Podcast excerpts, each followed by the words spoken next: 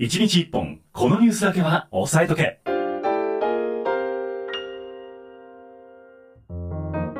さあそれでは今週のワンテーマご紹介する前に先週1週間の出来事ざっと振り返っていきたいと思います、はい、横田さんの気になったニュースもここで合わせてご紹介をいたします。はい今日から、えー、節電要請が始まっているということでございましてあ、まあ、あくまでも無理のない範囲でということで、うん、あの夏場とかもねやっぱり熱中症になられる方がいらっしゃったりとかしたのであの冬場シャレにならないので冬場もシャレにならないので、はい、あのぜひ暖房はねあの、遠慮せず使いつつも、はい。まあ、あのいらないところは消すとかそうですね、はい、という形でみんなで乗り切っていければと思います。はい。まあ、日本はねそんなにこう電気料金もあのヨーロッパみたいな上がり方はしていないのでね。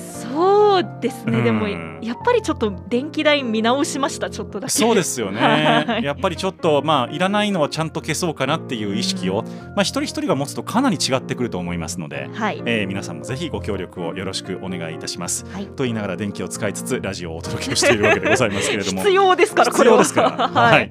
というわけで先週の金曜日から振り返ってみたいと思います。はい、さあ為替の想定レート。はい、ご存知ですか？何のことかあなんか大体その企業が輸出入するときに大体これぐらいでやるだろうっていう。偉い。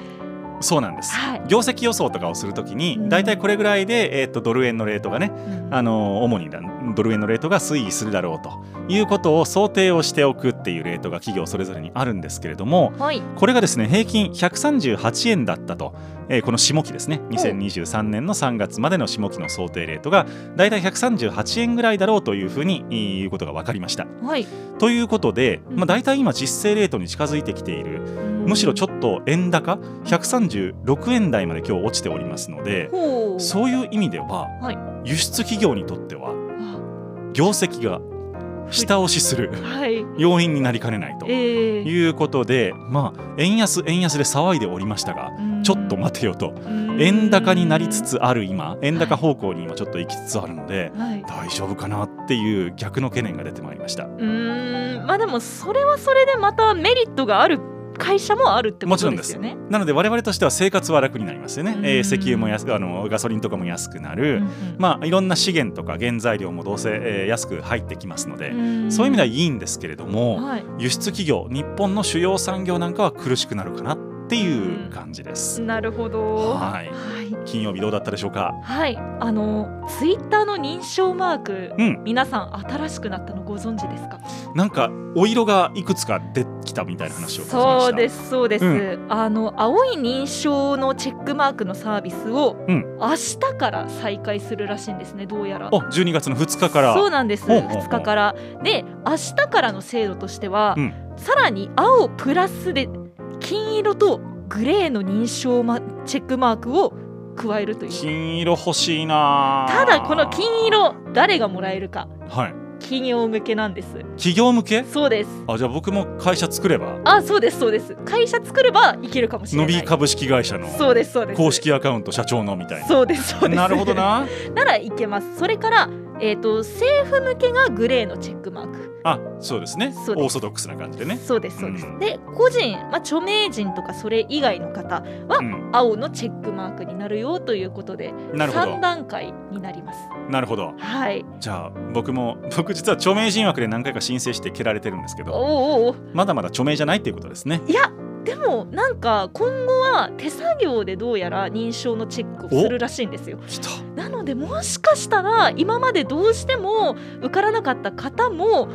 いけるかもしれない明日ちょっとやってみるべきですねこれ。そうですね。ちょっとトライしてみてください、ね、明日。はい、はい、ぜひともあのマークが、はい、チェックマークつくように頑張りたいと思いますけども、はい、頑張ってください。はい。さあ土曜日でございますけれども先週ですね、はい、11月の26日でした、はい、特部東京特部の物価が3.6%を上昇したということで速報値が発表となっておりました、はい、でまあ食品などの値上げ11月に入っても相次いでおりまして、はい、エネルギー価格も高騰しているということでこの3.6%という水準実に40年ぶりというところでございました。ということで、まあ、あの物価上昇率が高くなっている物価上昇が加速をしていると感じます、はいまあ、そうですね。牛乳が20円高くなった時はあって思いました。確かにね。そうなんですよね。まあでもその食品に関して言うとなんかスーパーさんもやっぱり頑張ってくださっているというか。そうなんですよね。その申し訳ございませんって書いて値上げしてるんですけど、ね、でもそれはスーパーのせいじゃないしなって思ってしまうんですよね。油は高いですね。油高いですね。だからちょっとでもね、油は節約しようとか思ってますけども。確かに。ただ今年あれあの葉物が安いですよね。全般的にかな、レタスと小松菜が特にお安くてあの市場の状況なんかを見てると。そうなんです、ね、そうなんですよ、まあ、だからその栄養の偏りなんかいうのね 冬場でもそんなに気にしなくていいのかな今年はと思います。あのお野菜とまあなんでしょうね。お肉はまあそんなに安くないですけどもねあでも大根ちょっと安くなってました。そうですよね。だからあの、えー、お肉も、はいブラジル産のお肉とかの鶏肉とかって、はい、国産に比べてすごく安かったんですけど、はい、最近そうでもなくなってきているというか。確かにそうですね。そうなんですよ。なんか大体国産が今どうだろう安い時でね118円。高いと158円ぐらい 100g あたりするんですけどブラジル産も98円とかになってきていて。あそうですね。結構ねあ上昇してるなっていう全体的に感じは受けますよね。確かに。まあ ちょっと食べ物を選べば、はい、だいぶ節約はまだまだできると。うんまあでも食べたいもの食べましょう。そう。はい。意外とねそんな大きな差じゃないと思う。うんうん。そんな月に何万円も上がるほどは上がってないかなっていう気は、まあ、ね、家族の大きさにもよりますけどもね。はい。はい。さあ。えー、と土曜日どうだったでしょうか？はい、またツイッターのお話なんですけど。好きですね。はい、うん、あのなるべく一貫しようかなと思って。ずっとツイッターって大丈夫？いやじゃないです。違いますよね。はい、あの焼肉キングっていう。のお店ありますよね、ね、焼肉食べ放題食べ放題チェーン。あそこの公式ツイッターがですね11月24日に異例の謝罪をしたんです、う。ん、なぜ謝罪かというとこれツイッターに関係あるんですが、うん、あの現在は韓国フェアではなく北海道フェアを実施しておりますという謝罪なんです。なぜこれがあるかというと、うん、ツイッターのアカウント名に関係がありましてなるほど。そうなんです。あの韓国フェアを実施している途中にあのツイッターの買収が行われてしまってそのタイミングであの公式マークがついている企業がアカウント名を変えられなくなってしまったんですよ。辛いそうなんです。その結果韓国フェアを永遠にやってるという業を背負わなければならなくなったツイッターになってしまって。そっか。そうなんです。逆に言うと僕もじゃあ承認してもらう前に、はい、ちゃんとした名前に戻しておかないと。そうなんです。あれれれれれや。あのちょっとじゃあ先にしようかな。そうなんです。あの 最初にそれこそノビーさんもあの本出しましたみたいなものを取り下げないと永遠に新刊を出してる人になるんですそっか。そうなんです。3年前なのにこの人新刊って書いてるみたいななっちゃうわけですね。そうなんです。なるほど。まああのファンの方からはですね焼肉キングの方はあのまあツイッターの使用のせいですから仕方がないというフォローもあるんですけれどもやっぱり企業はすごく大変ですねまあ、だから企業の PR をね、まあ、外部に出さなければいけないというのは、なかなかそういうリスクもね、あるのかもしれないですね。ですね。まあ、日本独自の文化みたいなんですよね、そのアカウント名にいろいろごちゃごちゃ書くという。なるほど、なるほど。はい、なので、まあ、そこがまた修正できるようになるのかどうかというところも見どころですね。確認していきましょう、はい、はい、そして日曜日でございますけれども、はい、えー、4年に一度の台湾の地方選挙が行われました。はい、で開票結果ですね、はい、現在の総統である蔡さんですね、はい、えー、蔡英文さんですけれどもの与党ですね、はい、えー、民主、進歩党、民進党がですね、台北などの主要都市で相次いで首長ポスト、首,、えー、首長のポストをですね、はい、落としました、えー、大負けしたと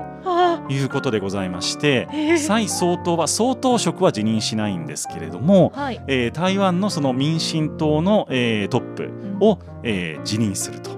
いう事態になりました。かどうなんでしょうこの台湾の今野党の方が要は勝ってるということになるんですけどそうですね。日本に対して影響とかって何かあるんですか、まあ、その今中国とのやはり不安定な関係っていうのがねフォーカスをされているところですので、はい、ここで政治的な不安定が出てくると中国側に付け入れられるというか、まあ、その隙を狙って、えー、何らか行動を起こしてくるという可能性はまあゼロではないのでなるほど、えー、そうなるとまあ日本もねあの、台湾に近いところに領土を持っているので、うん、えー、何らかとばっちりはなくはないかなと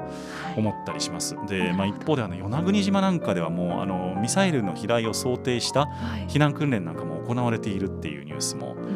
ありましたので、まあ、ちょっとね、はい。備えておかなければならない現実がそこまで来ているとい。うところかなと思います。はい、日曜日どうだったでしょうか？はい。あの東京都立高校の入試にスピーキングテストが導入されたのってご存知ですか、うん、なんかあの滞りなくできましたみたいな話を聞きました。そうですね。あの、うん、ちょうど27日に実施されたものなんですけれども、はい、これどういうものかっていうとあの都立のそのまあ学力調査で、うん、えーと、7割なんですよ。採点のその点数の占める割合が。で内申点が3割。で300点で。うん、でプラスそこにスピーキングテスト20点を加算させるっていうものになるんですが、まあ、これが今年になって初めて導入されますよというお話がありまして、うん、でこれ実を言うとですねタブレットで出た問題に対して受け答えをしてその音声をフィリピンなどの方があの採点するということらしいんですね。なるほど、はい、で実際このテストはですね実を言うと東京都だけが作っているのではなくて、はい、民間のベネッセコーポレーションベネッセです。あなるほど。そうなんです。あそこと共同で作っているということもありまして、はい、まあ、あの採点の公平性だとか、うん、あとは個人情報についてやはりあの外国に一旦そのまあそうですよね。そうなんです。採点を持ち込むという形になるので個人情報についてとか、うん、それからあとそのスピーキングテストを受けなかった人学力テストでその分を調整されるということがあるのでそれは不公平ではないかということでかなりいろいろ問題点はあるんじゃないかということで上がっていました。なるほどね、はいまあそういういろいろこう変えようとか新しい試みをしようとするとね、どうしてもいろんな批判が起こったりとか、じゃあなんでベネッセなんだみたいなことをね、言う人がいたりとかっていうの。いやベネッセぐらいしかできる人いないんじゃないのかなと思ったりもするんですけど。そうですね、まあでもあの TOEFL とかってこういうテストじゃないですか確か。そうですね。スピーキング。ありますね。あるならあるで今後役に立つんじゃないかなとは思いますけどね。いやそう思います。やはりあのまあただそれどういうふうにテストしていくかみたいなことね。喋、えー、る能力これまでは聞くと読む、あとまあ書くを重視していたところから話す能力っていうところをね、えー、重視していく方向っていうのはいいのかなと思います。はい、はい。さあ月曜日でございますけれども、はい、原子力発電所の話題でございます。はい経済産業省がですね今後の原子力政策に関する計画案を審議会に示しました、はい、で新たな安全メカニズムを組み込んだ次世代、えー、次世代革新炉ですね、の開発、えー、建設を進めていくということで廃止が決まった原子力発電所の建て替えこれを具体化させていくという方針を盛り込みました。で現在の法律ではですね最長60年原発が運転できるとい。うことになっておりまして、実際もうあのこのね、えー、年限に迫っているような原発もあると。あもうそんなに経つんですね。いう状況なんですよ。なのでまあ普通に考えてですよ、はい、3 4 0年としたって、はい、そこから絶対技術って進歩しているじゃないですか。えー、でその間に多分いろんな事故とか、えー、あるいは学ぶべきことヒヤリハットがあったりして、うん、そういうものがどんどん新しい技術として取り上げ取り入れられてきている最新の原子力発電所の方が、はい、おそらく安全性能は高いだろうと、まあそうですね、いうことはまあ素人目にもわかるかなと。いう意味で、まあ、その古いのをずっと使い続けるというよりも廃炉が決まったものについては最新のものにえー、建て替えていきましょうという考え方。まあ、個人的にはこれの方が安全なんじゃないのかなと思ったりもいたしますが。そうですね、あのまあ、どちらにしろ電力が足りてないっていう状況だと、はい、廃止だけをするってなるとやはり厳しい面もあるのでそうです、ね、建て替えてさらに電力が増えるのであればそれに越したことはないかなと。まあ、安全にクリーンなエネルギーをというのをあくなく追求になっていくのかなと思いました。はい、さあ月曜日いかがでしょうか？はいあの JR の仙石線ってわかります？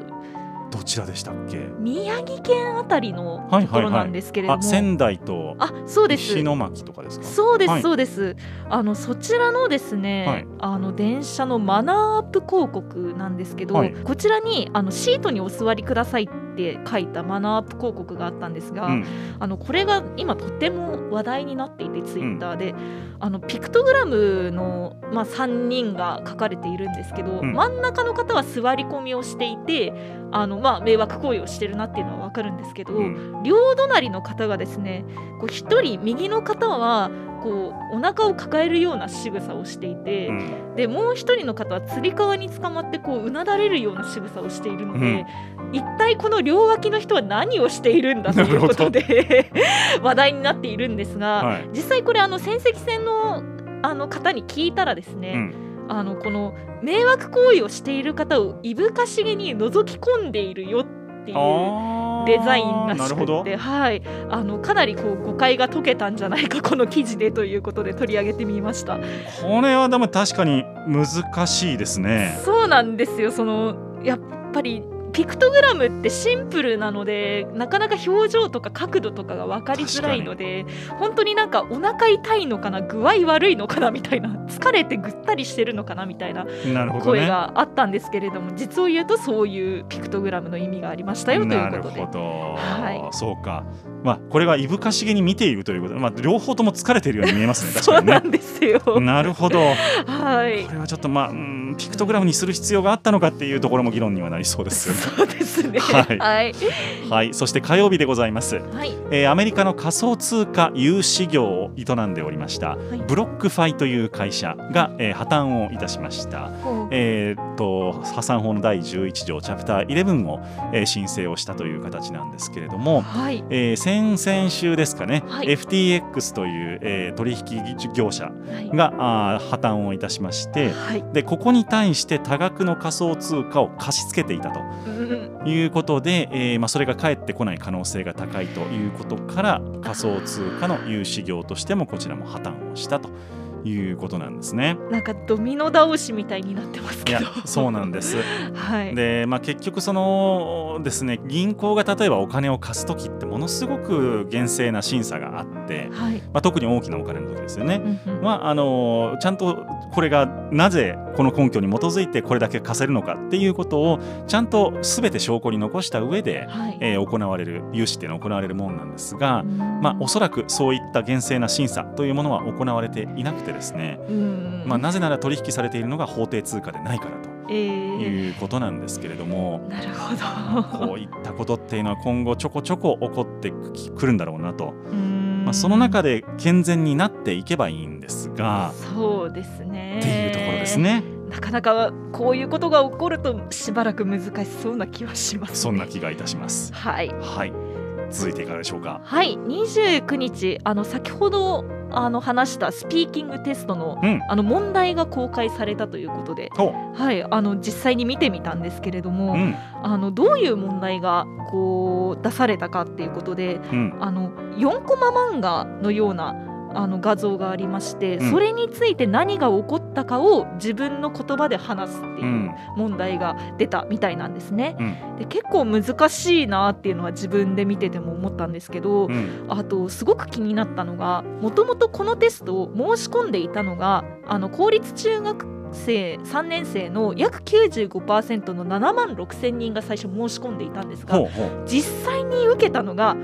6万9千人で7千人減ってるんですよ。だいぶ諦めたんですね。そうなんです。なぜかというと一応欠席連絡は体調不良という理由が多かったので、うん、でまあ予備日の12月にもう一度ある方を受けるか、うん、あるいはですね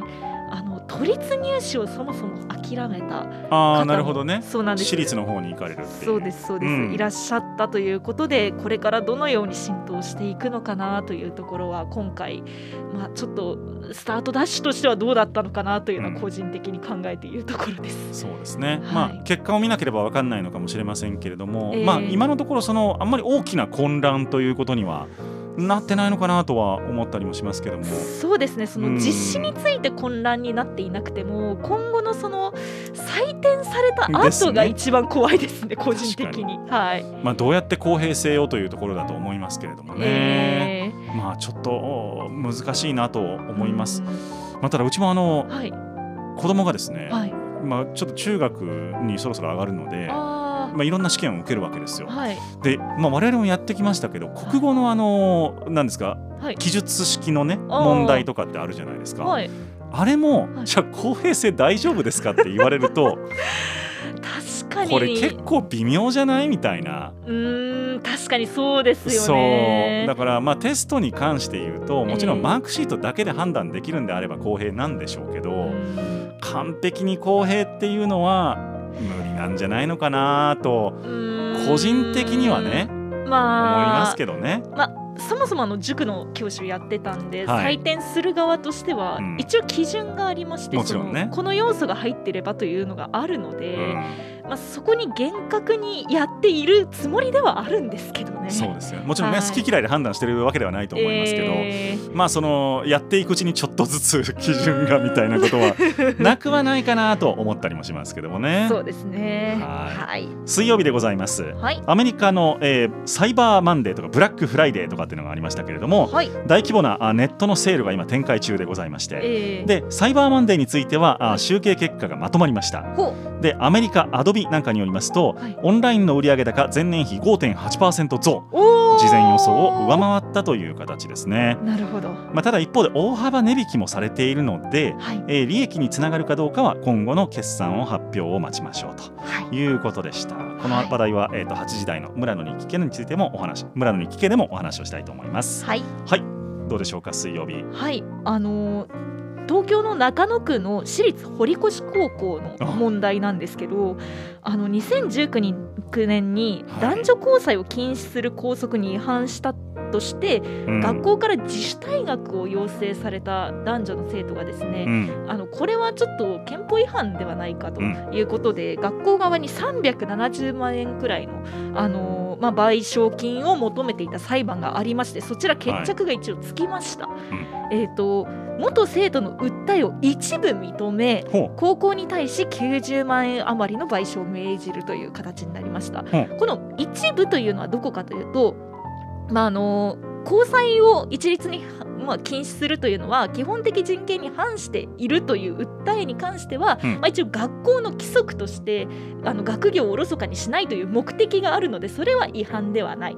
ただあの一度勧告をしてから、まあ、退学するかどうかは本人に任せればよかったものをその注意勧告がない状態で自主退学を進めたことに関しては不当であるとして90万円ということでした。なるほど、はい、じゃあその拘束自体はありっていうことになっちゃうわけですね。うん、まあ、そうですね。やはり芸能関係のお仕事ですからそう考えると、まあ、堀越高校の特殊性もっていうことですよね。そうなんです。なので一応まあそれを一応認識して入学もしているはずですから私立なので。なるほど。そこに関しては議論を挟めないかなという感じでした。確かにね、まあ、効率でやるとちょっと問題があるとかっていうこともありますよね。はい、わかりました。ありがとうございます、はい。えー、木曜日でございますけれども、えー、話題のインボイス制度でございます、はい。えー、自民公明両党の税制調査会は来年10月に始まるインボイス制度につきまして、はい、小規模事業者の負担を軽減する経過措置を導入することで一致をいたしました、まあ、インボイス制度自体は導入する方向ではもうあの動かさないと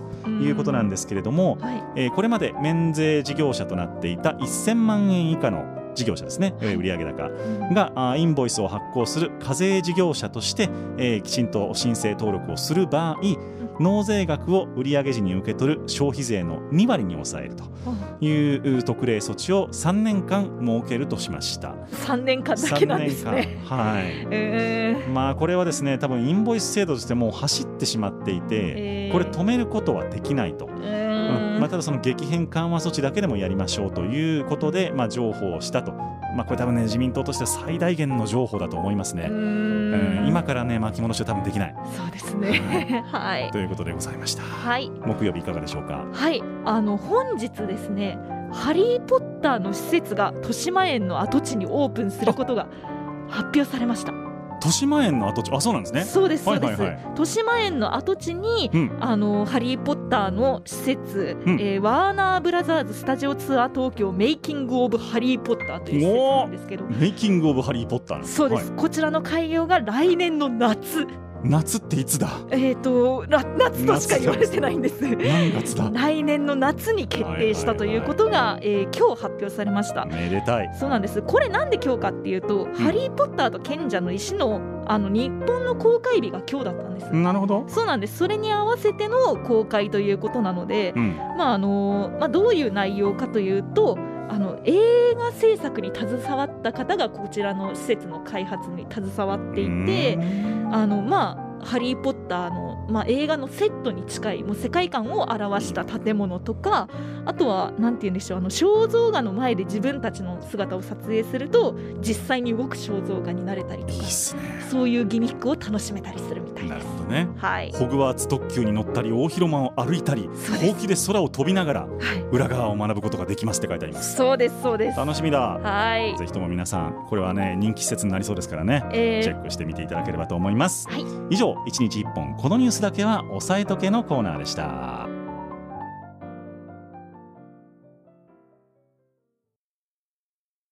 今週のワンテーマ。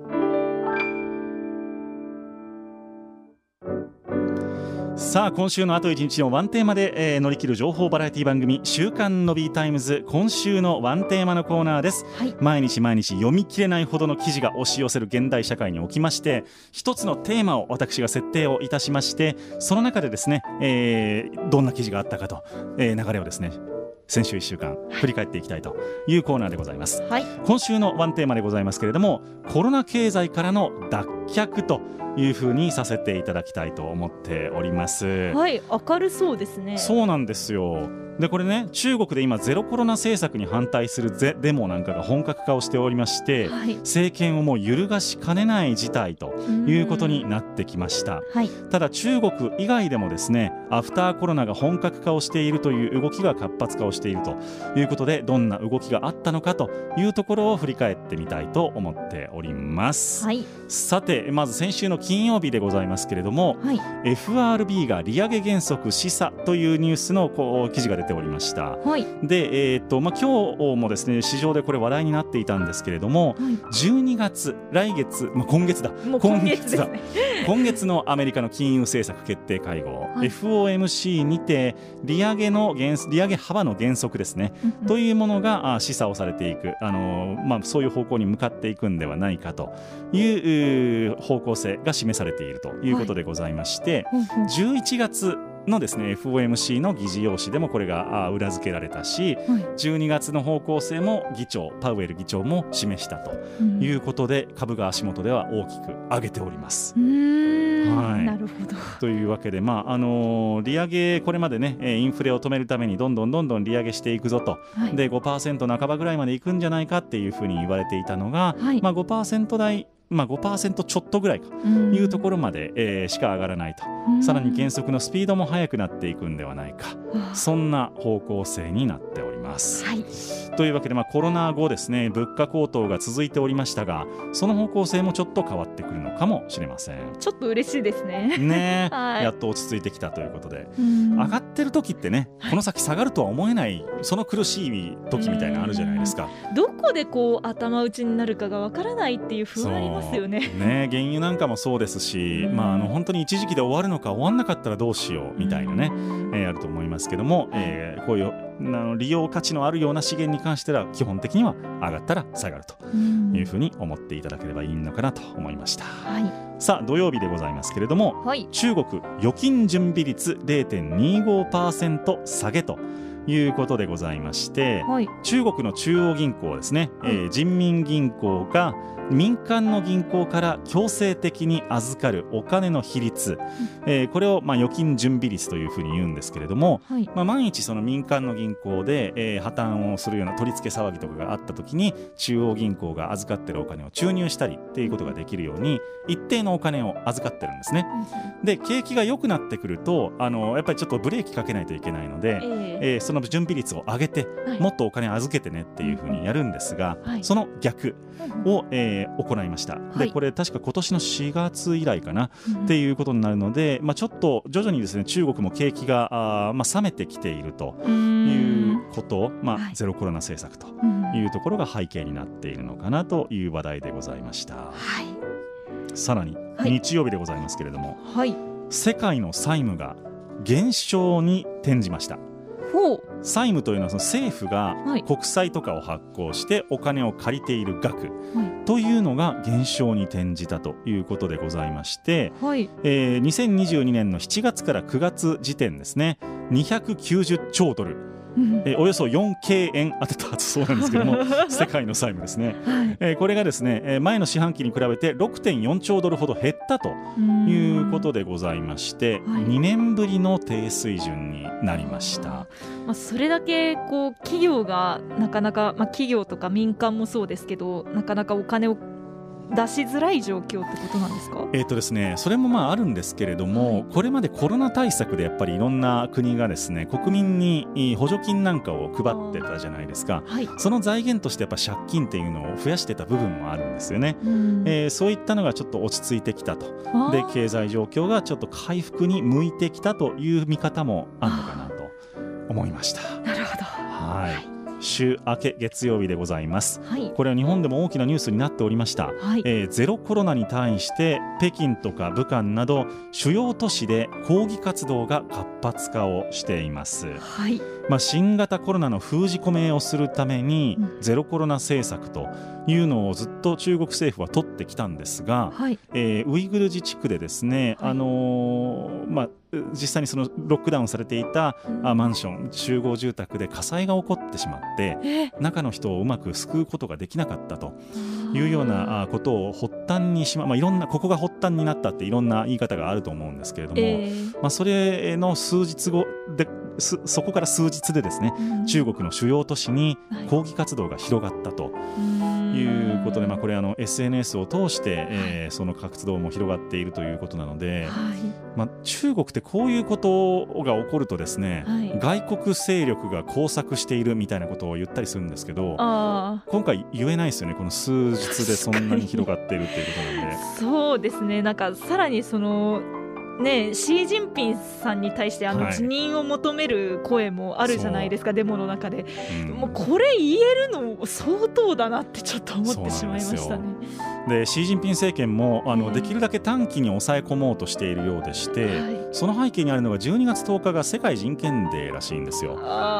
でこの日ってこの中国の国内とか海外からもいろんなこう圧力がかかりやすい日にもなるのでここで弾けることがないようにとい。うことで警戒が行われているようでございます。はい。はい、そして、えー、火曜日でございますけれども、はい、各国の利上げ来年の夏一服予想ということで世界の金政策金利の引き上げが来年の夏にも一服するとの予想が金融市場で広がっているということなんですね。なるほどはい、でアメリカですね、えー、市場はアメリカでも同じようにですね、はい、えーと、利下げというものが来年見込まれてきておりまして、うんまあ、あのインフレここまで、えー、なんとか止めようとして各国利上げしてきたんですけれども、はい、今インフレ以上にブレーキかけすぎて急急速な景気後退と。いうのにならないようにというところが懸念に上がっているとなるほどいう状況ですね。なんかグラフ見ると日本はほほとんど金利になんか変化が変化がないんだなっていうのをすごい思いました。だから日本っていうのはまああの金利がこれだけ変動しないというのはある意味では景気がそこまで悪いっていうことも示しているので先進国の仲間入りがちょっとできていないのかなという背景も見え隠れいたします。あの景気の面ではですね。はい。はい。さあそして水曜日でございますが、はい、アメリカの生命保険がですね支払い額去年過去最大となったというニュースでございました。でまあ、やはりですね新型コロナウイルスの感染拡大によって多くの方が亡くなられたり、はい、入院したりしたとい。うことでですね、保険金の支払い額2000、えー、これがですね14兆円に達したと。いうことでございました、はい、年間の支払い額としてはですね、うん、2020年を上回って過去最大となったということでございます。なんかこんなに流行り病って恐ろしいものなんだなっていうのを改めて実感しました。一方で、はい、木曜日の記事なんですけども、はい。日本政府が見直しにですねあの新型コロナの扱いの見直しに今着手をしているんですが、はい、実はこの重症化率、はい、下がってるんですよ。今年の夏第7波が広がった大阪府では、はい、60歳未満の重症化率が0.01%ちなみにインフルエンザ0.03%なんですね。はい、でリスクが高い60歳以上はどうかということなんですけれども、はい、これ0.14%ということでございまして、まあ、インフルエンザよりはちょっとあのあそうですね。これもですねあの第5波の時とかと比べると大きく下がってるんですよ。でインフルエンザと比べても大きく小さいとリスクは小さいということでしてまあ、これですね病原性が比較的低くなってきているということが推測をされるということと、はい、医療対応の改善ですね、うん、まあ、新しい薬ができてきたりとかワクチン接種が進んでいたりとか、えー、いろんな背景があってもう統計いろんなところで重症化率がインフルエンザを下回ってきていると。